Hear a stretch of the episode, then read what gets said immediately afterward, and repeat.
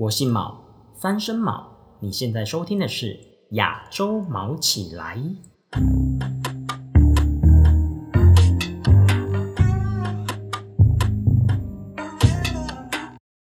Hello，大家好，我是毛球。那我呢要在四月十六号前往韩国了，所以之后做的 Podcast 都会以在韩台湾人作为主题。那今天这一集呢，我邀请到的是目前人在台湾的台湾人 Sophie 来跟我们聊聊，他是怎么帮他的老板，听着哦，是老板，不是他自己哦，帮老板做 Podcast 所遇到的一些问题，以及他遇到的解决方式。那今天这一集呢，也是我第一次尝试用远端录音的方式，那希望大家听得还习惯哦。那话不多说，就让我们以最热烈的掌声欢迎 Sophie。嗨，大家好，我是 Sophie。那因为 Sophie 人在台北工作的关系啦，再加上我很想要试试看远端录音的方式，因为不可能总是要人家坐在我旁边录嘛，所以我们来请 Sophie 介绍一下自己吧。但记得就是不要透露太多你的个人资讯，保障你的安全。好好，OK，是是有多危险吗？好啦，就是呃，我现在的话是在台湾的某一个美妆保养品牌公司上班。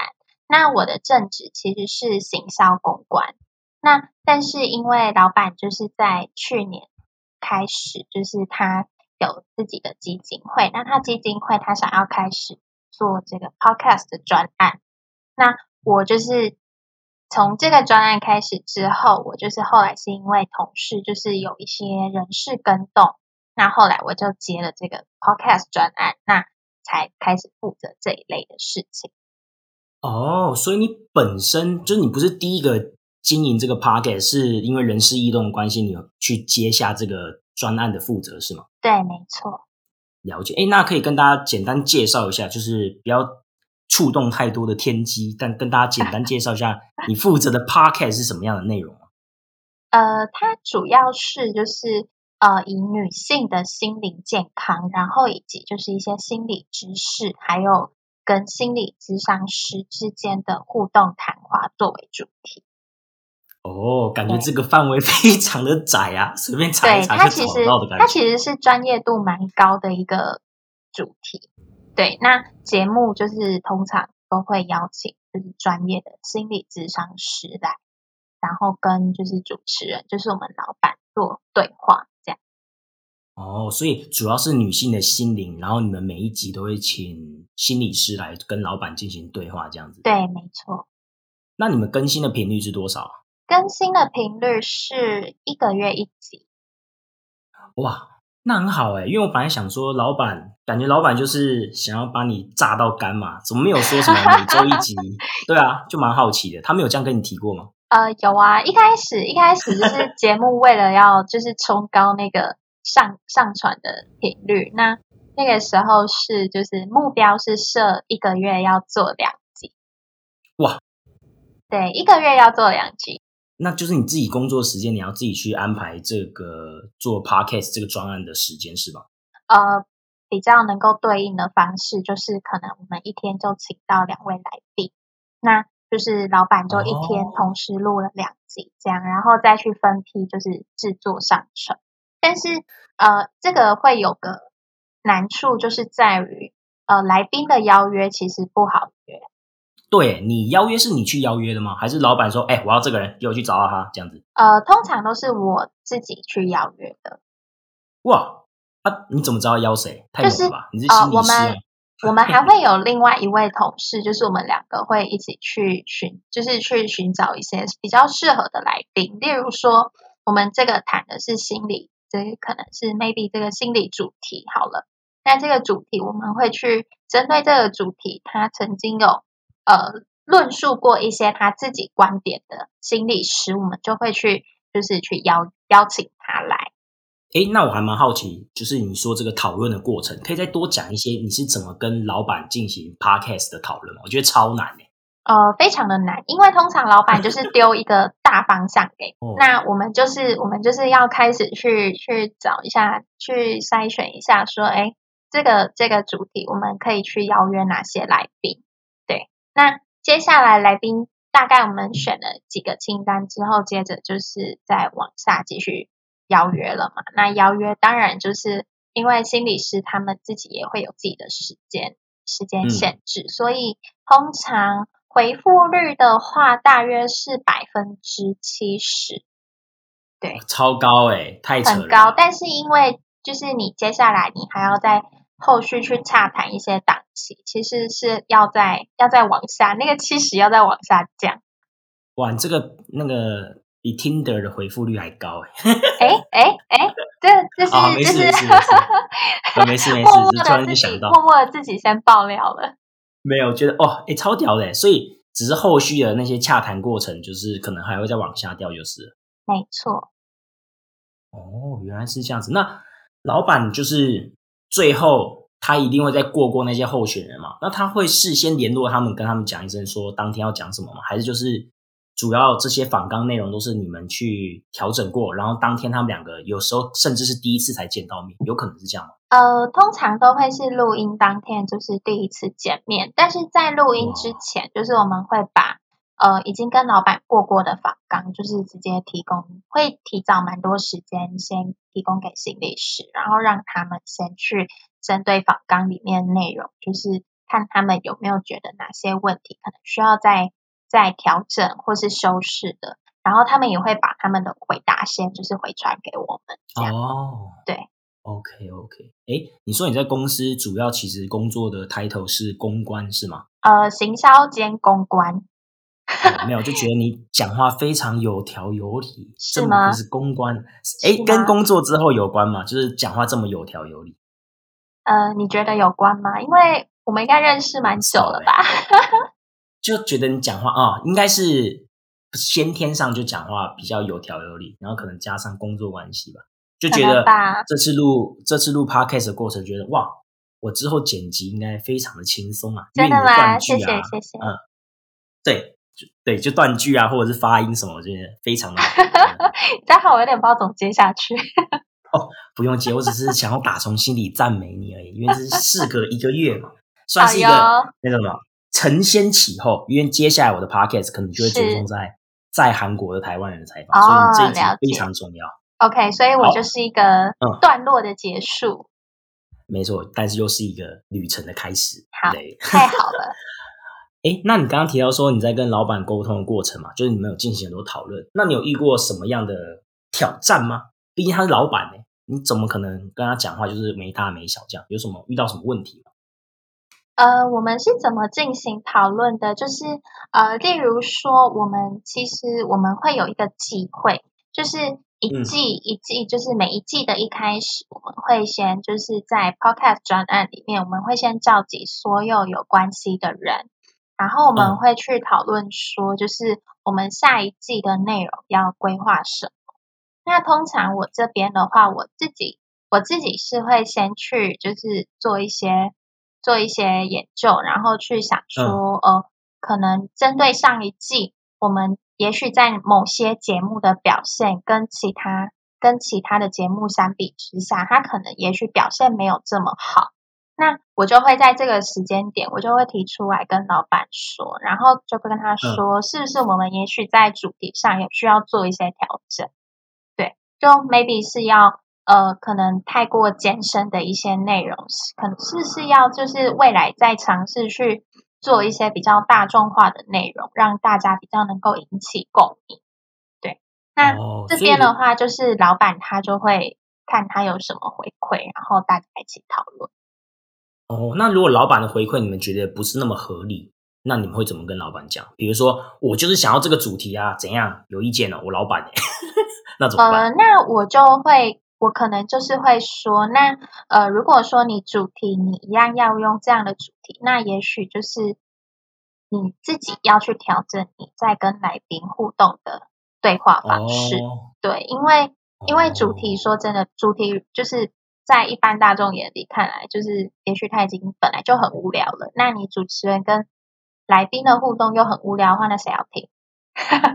对，真的真的，对啊，就是用一些后台数据去跟他讲说，你可以换个方式。对，没错，没错。因为说真的，我觉得老板都是很固执，因为老板他们 自己就是从从零到有，就是成立了一间公司，他们自己当了老板。那在这样的人，他们他们的心理特质就是他们会觉得说，没有什么事情是办不。到的，嗯，对，那你要告诉他说，你你不是说不能告诉他办不到，而是你要跟他说这件事可以做，但是它能够带来的就是效益或是成绩，也许没有办法如你的预期这么好。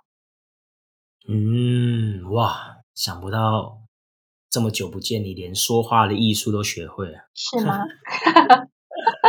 哦，所以反正就是尽量让老板去 用一些数据啊，去跟他们讲，因为他们固执也是可能有他们的以前的生活经验啊，所以他们有他们的固执。没错，他们的经验法则就是告诉他们说，他们觉得什么事情怎么做就是怎么做，他们非常的就是理想化，是这样说嘛？嗯，也是啊，有时候可能就是有这种固执，才可以成为一个在社会上算成功的人士吧。我觉得，对，也许吧。好吧。诶，那我记得就是上次跟你聊的时候，你提过一个专有名词，我非常喜欢，然后想要请你跟大家分享一下，就是向上管理。可以跟我们说一下你是怎么去管理老板吗？呃，说真的，向上管理其实这个这个呃，我自己也不是非常就是精通这一类这一类的那个就是沟通方式的人，但是这一些、这这些经验是我在自己负责 podcast 这个专案之后，我开始慢慢的自己去收敛，然后去得到的一些小结论吧。对，嗯那呃，我觉得向上管理，它其实不是说要去跟老板拍马屁，还是说要去管理老板，还是怎样？它应该是嗯说，它是一个就是沟通方式。那我觉哦得在向上管理这一块，就是你要知道你老板是哪一种类型的人非常重要。例如说，我知道说我自己的老板他是个很喜欢知道所有细节的人，他是个细节控，通常会想要看就是所有表已经被表单化的所有的时间排程，然后还有各哦项任务。他想要每一件事情什么时候做什么事，然后跟谁，他都要知道的非常清楚。他不是那一种就是、嗯呃直接丢个大方向给你，然后他就是非常的信任你，百分之百信任你，然后让你去全权处理的那种。嗯，就他不只看结果，他连过程都他是过程很在乎的人。对他不是个结果论的人，啊，应该说他就是过程结果并重吧。对，哦，那你自己比较喜欢哪一种？就是掌管过程的人，还是说掌管结果的人？呃，我觉得这个也不能说比较喜欢那一种，因为我觉得每一个就是每跟每一种人共事都有它的风险。例如说，他只是重他只注重结果，也许他就不会知道说过程你做了多少努力。哦，对，对那对，那你你在这个专案上你付出的心力，它是没有办法，就是在老板眼中它是没有办法嗯。被量化的，他只能透过结嗯。果，然后去得知说你是不是来评断说是不是你不够努力，还是说哦你做得很好，就是你做了很多很有用的事情，所以结果这么好。嗯，对。那如果你觉得你自己如果当上了老板，某一天呢、你觉得你是比较重视过程，还是比较重视结果，还是你是过程结果都会看的好老板？呃，我应该会是第三者吧，但前提是呢，我要能成为一个老板，而且我并不想当老板。哦，哎，你看，虽然这个可能有点岔出主题，但我蛮想聊一下，为什么你不太想要当老板？因为我觉得当老板好累哦，就是我觉得当老板就是大家大家自己都想创业，但是我觉得对啊，也许是因为在台湾在台湾的创业风险太小了，所以大家都会就是一头热的往那一块去经营。但是我觉得嗯老板他需要、他需要呃顾及的层面太多了，就是呃我们大家应该都知道，就是一个公司体系内，它一定是要有很多个人去负责各个的不同角色，才能让一个公司维持就是正常营运嘛。但是对啊，啊，呃，我觉得我自己不是个习惯背负这么多压力的人。我是因为当你这么忙的时候，你还能真的去兼顾到你的生活品质啊？我觉得很难。哦，了解。而且就像你说的啊，一个老板他身上背负那么多人，可能他那些人背后又有很多个家庭。对对啊，那他想结束的时候，他他该怎么办？对耶，真的是很我觉得当老板真的是心理素质要非常的强壮。真的，而且因为我最近有回去参加国中同学会啊，有一个同学他也是在做，不知道你有没有听过可尔兹，就那个女性的健身房。哦，我知道，对他就是做那个安平分店的店长。然后我那时候听到就觉得说哇，可是后来又觉得，如果你真的开了公司或开了什么店，尤其是开店啊，你可能就一直被绑在那边，对吧？没错。对啊，然后就像你说的，如果你想收摊呢，那里面的人你要怎么去负责？这样对啊，就是可能大家都会觉得说，老板可以决定很多事，但是同时他自己也要去承担他自己做的每个决定所带来的后果。我们长大了啊，没事。你真的是没有 没有，就突真的突然间觉得能聊这个话题。真的是长大了，真的吗？真的吗？好，下次欢迎多多找我聊天。可以，可以，我们可以透过韩国、台湾远端连线。哎，你是我找第一个在台湾的台湾人录 podcast 的。哎，之前之前是那个在新加坡的朋友，对不对？对，都是在新加坡的台湾人，所以你要感到自豪。好，我很荣幸，我很荣幸可以成为在台湾的第一位连线的朋友。我们讲那个向上管理嘛，所以你说你们老板是很注重过程的人，所以你是怎么去让他？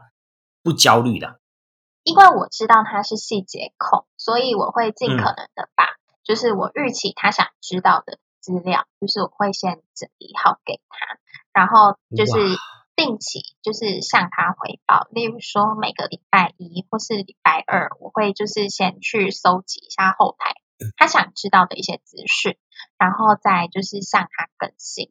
那呃，还有一个就是。因为他非常的在意自己的节目有没有被许多人收听哦，对，在意数据又不自己做好了没有？没错，这是我的心里话，你帮我讲出来了。对，哦，怎样怎样？那我觉得，我觉得定期回报这个真的是非常重要的一个一个重点，因为这个方式它的它的关键呢，就是你要确保自己随时有足够的。但可以拿来应对老板他的任何一个问题。嗯，哎，我有问题，我有问题，我有问题，因为我可能没有在台湾工作过，哎，也不是说台湾工作过啊，就是没有在跟在一个跟上司这么密切互动的环境工作过，所以我蛮好奇，你都是怎么回报？应该说你们的亲，你们会变得很亲近吗？感觉你要常常跟他聊天，跟他讲话。对，但是其实你说你说亲近，其实就是就是公归公。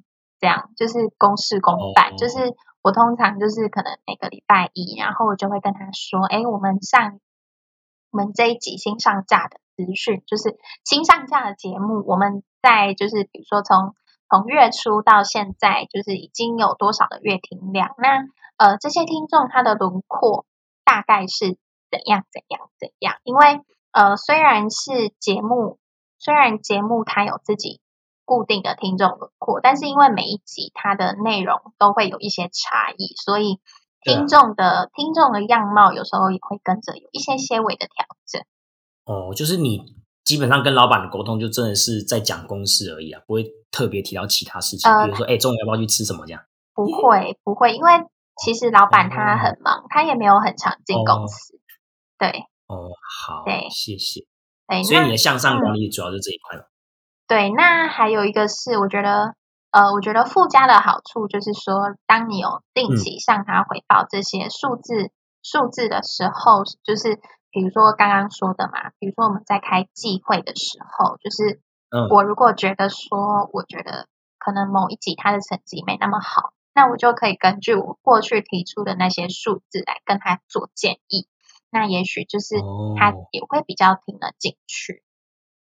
嗯，对，那我觉得说，我觉得说，当你在这个专案里面，你就是向老板，呃，你向老板汇报，然后提出分析建议的的次数越多，当然内容很重要，那就就可以减少老板就是主动来追问你的次数。那老板越少主动追问你，你自己对于任务的掌控度就越高。原来跟老板聊天是这么困难的事情，其实也还好啦。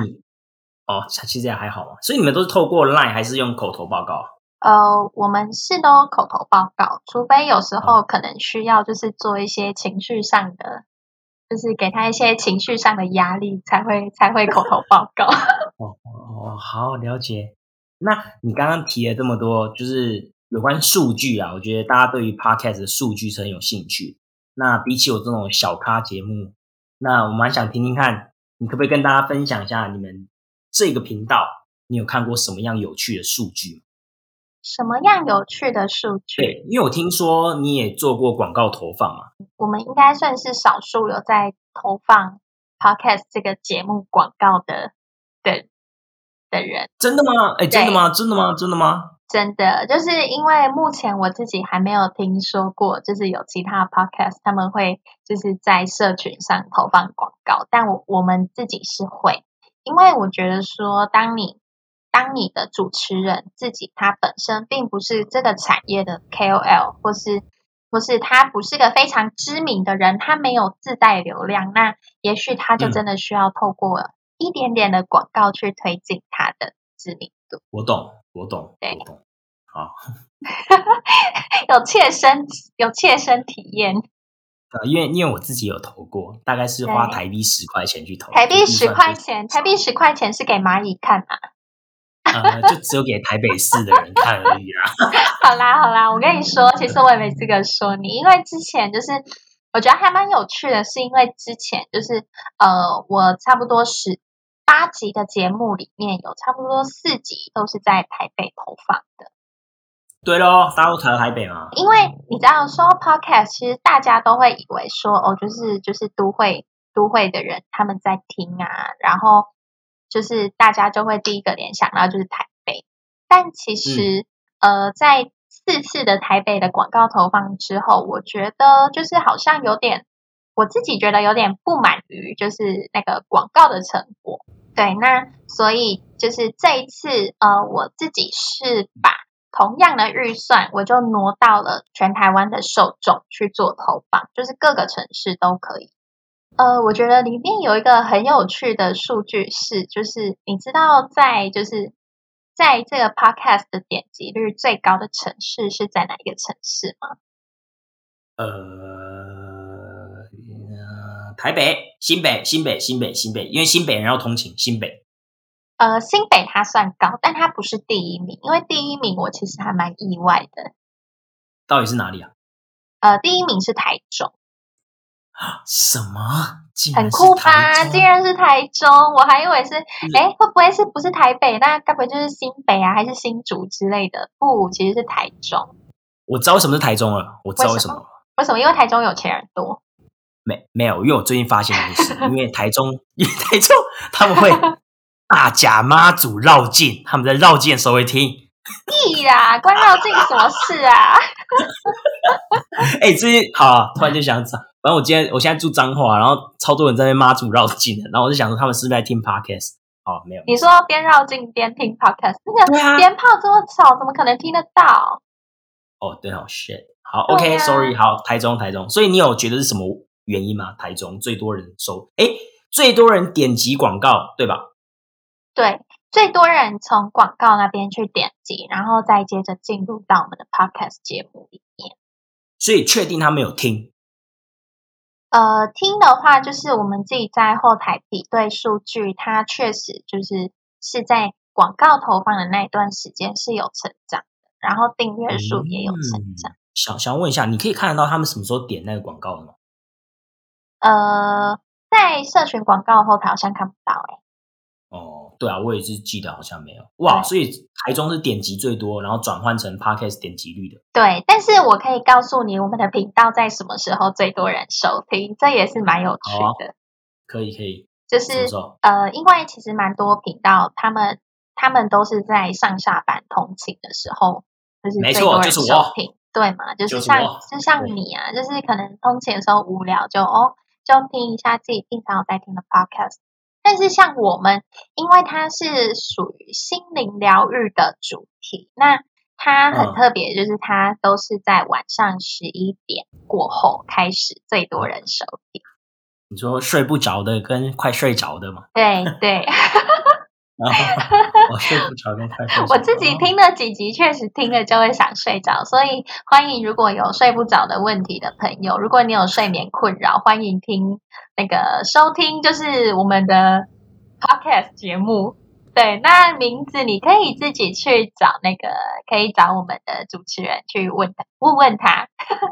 好吧，那我想时间也差不多了，最后我想问你一题，我觉得蛮酷的问题。如果说现在在收听的听众跟你一样有这个机会去当对自己老板的 podcast 负责人，你会推荐他们去吗？因为我在想，做这个真的是跟老板互动很多，因为你连他的主持的风格也好，他说话的内容也好，他的随机应变的能力也好，都要去进行一些建议。那你觉得会加到分吗？就你做这个 podcast 的负责人？呃，我觉得在自己的工作上，我觉得是有办法加分的，但是呃，一定要去，就是你一定要非常的确保说你自己在这个 podcast 的定位是不是有真的有办法去跟老板做到做到很有效率的沟通。就你要够了解你老板，对你必须够了解你老板，然后不管是你本来就了解，还是说你是透过好几次的沟通之后，你。收纳你你得到的一些结论，透过这些结论去了解他也好，慢慢的把这些事情他喜欢什么，他的他的做事风格怎样，你才能够好好的去组织这个专案。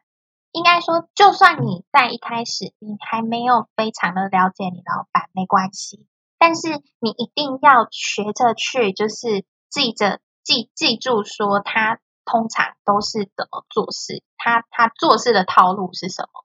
例如说，例如说，你跟老板沟通，一定会知道说，他习惯在，比如说在节目一开始，就是节目的策划前期，他希望他的步调是快还是慢，就是他的节奏，你可以慢慢的透过一次两次去掌握，那以及或是说跟他沟通，他比较习惯什么样的沟通模式，那没关系，就就下一次就是当做自己的经验样本。那如果说真的有不懂的地方，也就是绝对不要害怕去开口问。我有个还蛮有趣的经验是，就是例如说一开始我刚跟老板合作的时候，那我们在一些呃视觉上的设计，我们有一些就是我我提供了一版给他，就是提供了第一版给他，那他就说他就是他没有先直接跟我说他觉得哪个好。他就先问我说：“Sophie，就是呃，你可以告诉我你自己选哪个吗？就是 A 跟 B，你自己比较喜欢哪个吗？”哦，对啊。对，然后我就告诉他说：“我喜欢 B，是因为什么什么什么原因？然后我不选 A，为什么？是为了什么？”然后他就说：“好，谢谢你。那我希望下次就是在你提。”提供就是选择给我的时候，你可以先告诉我说你自己觉得哪个比较好，那他就可以就是加入我的意见去做选择。嗯，真的，尤其是在制作这种比较该怎么讲专业度内容的方面上，更想要听到一些比较真实的意见吧。对，可以这么说。嗯，哎，你真的很猛哎！我只是问你说，你觉得当 podcast 负责人推荐吗？你还延伸到 跟老板还有接各式各样专，那最后毕竟很难得啦，我也不知道下次见到你应该半年之后。哎，你给我最好给我快点回来哦，活着回来。我呃对，没错，各位，我没有打任何的疫苗，我就要去韩国啊。昨天应该是七百人感染者了，昨天。天哪，好危险哦，好害怕哦！你回来之后，我要一段时间都不要跟你见面。我会隔离十四加七，好不好？二十一天，二十一天。那我可能一百天后再跟你见面。嗯，好。如果我找到台湾的工作，好，没问题。好，哎，那 Sophie，今天就差不多录到这里喽。你最后跟大家要说个拜拜吗？还是你想说什么话吗？呃，好，就拜拜。我姓毛，三声毛，亚洲毛起来，祝你每天发大财。